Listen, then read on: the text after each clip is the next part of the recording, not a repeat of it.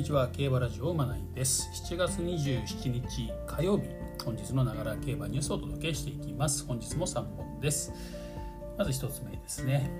日刊スポーツさんの記事です。セレクセレクションセールとディープボンド名称脱線に続く原石はと、えー、セレクションセールというですね、えー、馬のね、まあ、競りですね、はい、北海道新日高町で行われまあ、本日ね行われています。いるみたいですねこれね、うん、国内で唯一実馬検査を設け血統と馬体において上場までに高いハードルを乗り越えなければいけないセールと。過去のセール取引場からは多くの名馬が誕生していると。18年には1680万円で落札されたディープボンドですね、14年には1050万で落札された名称獺祭、まあ、その他にもですね結構お得な価格っていうんですかね。これね1000万円台ぐらいでね取引された馬がまあまあ J 中央地方ねともに、まあ、そこそこ活躍してるって感じですかね、うん。まあ、先日行われましたセレクトセールにね、まあ、社代で行ってますね。セレクトセールに対して日高地方の生産場が中心になっているセレクションセールセレクトに比べると低い価格帯に活躍場の原石が転がっていると。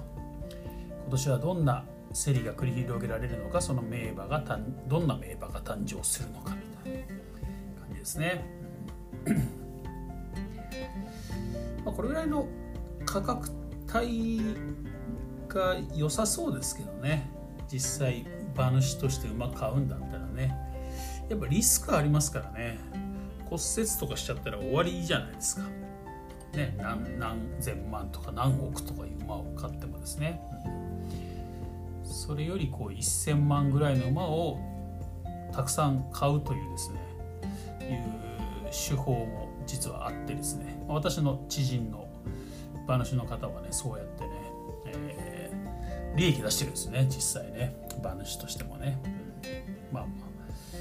そんな話はさておいてって感じですかね。はいまあ、ディープボンドとかね、凱旋門賞もね、行くみたいですしね。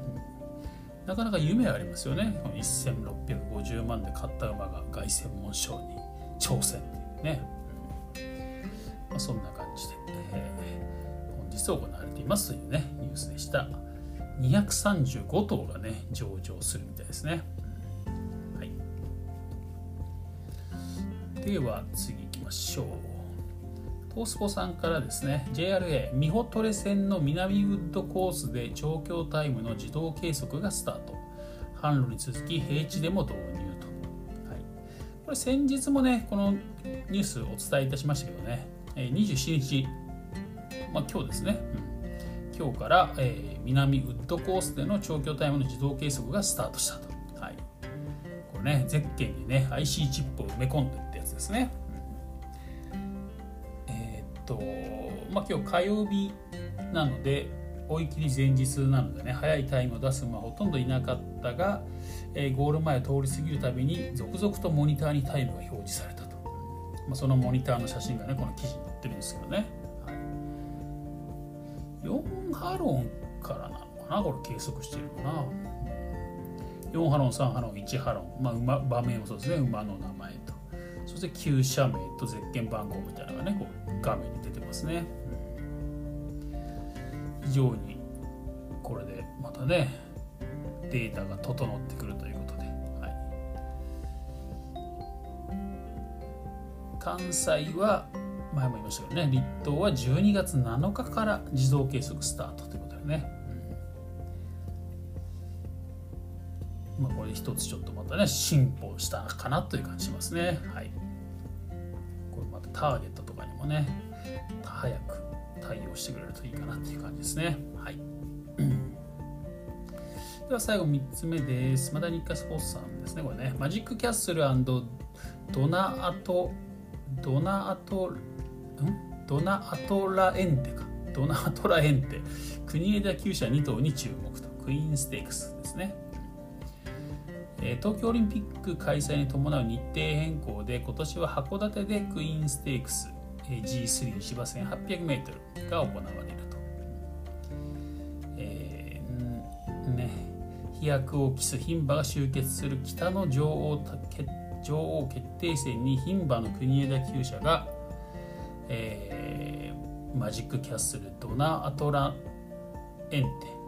言いづらいですねドナアトラエンテを送り込むと。2頭ね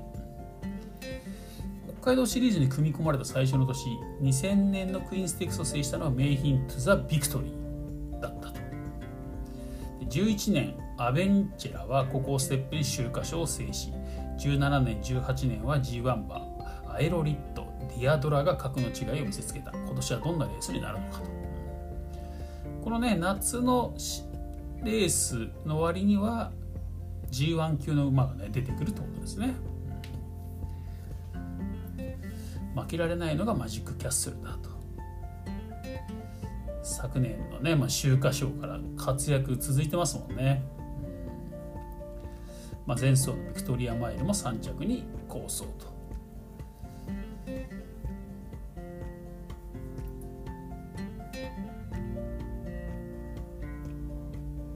なんですかねこれね、まあ、ずっと扱ってますからね。ずっと使ってるんで休みなくというかね安定して使われてますんでね、まあ、ちょっとそこの体調面ちょっと気になるなって感じですね、うん、もう一頭のドナートラエンテはジェンティルドンナの全ゼンマイ全妹という超良血ですね、大事に使われながら今年1月の初富士ステークスでオープン入りを果たしと。重賞挑戦2戦目の前走福島牝馬ステークスはタイム差なしの2着に構想したと。このまあクラブ馬かな。今ね5歳牝馬なんですね。クラブ馬なのでクラブの規定で6月6歳3月いっぱいで引退になるので勝負の夏を迎えていると、まあ、ここからちょっと G1 秋の G1 ね秋冬の G1 に出るならここで賞金取っとかないと出れないですもんね、まあ、そういう意味で勝負の夏っていうことですねこれね。はい。なるほど。マジックキャッスルの安城は、えー、東西騎手ですね、うん、ドナは川田騎手と、東西の名称を廃し国枝厩舎のワンツー決着もありそうだということですね、ちょっと楽しみですねこれねクイーンステークス。他にもね結構有力どころが出るのかな。今ね出走が予定されている馬はですねねテルツェットシゲルピンクダイヤウィンマイティあたりのね名前が上がってますね、まあ、上位人気想定になってますね、はい、なかなか面白いですよねこれねメンバーね。うん。テルチェットも前走ねねビクトリアマイ3番人気に、ね、なりましたけど14着とねちょっと負けすぎっていう感じでねちょっと負けちゃいましたけどね、まあ、ここで立て直せるのかというとこですね、なかなかちょっとこのクイーンステークス。まあ馬券はねどうなんだろうって感じしますけどね、まあ、マジックキャッスル断然人気になるでしょうからねやっぱ実績的にね、はい、ただちょっとどうなのかなって感じますよねこれね。やっぱ本番は秋でしょうからね、どうどうなのかっていう感じはしますけどちょっと注目の一戦かなと。ソダシはここじゃないんですね。出てくるのはね、はい、もっと G2 に出てくるわけですね。ボバ混合のね、やりますね。ここ出てきたっていうわけですけどね。牝馬限定戦だからね。まあでも賞金的に出れないのかなちょっとね。どうなんでしょう。はい。まあそんな感じで、まあ、今週はですね、えー、また面白いですあるかなというところですね。はい、まあ、競りとかね、まあ、やっぱ夏夏といえばやっぱね北海道そして競りみたいなね、いうところでね。はい。非常にねこう、まあ、まあ一部では盛り上がってるというところですね。ということで、えー、本日は以上です。また次回お会いしましょう。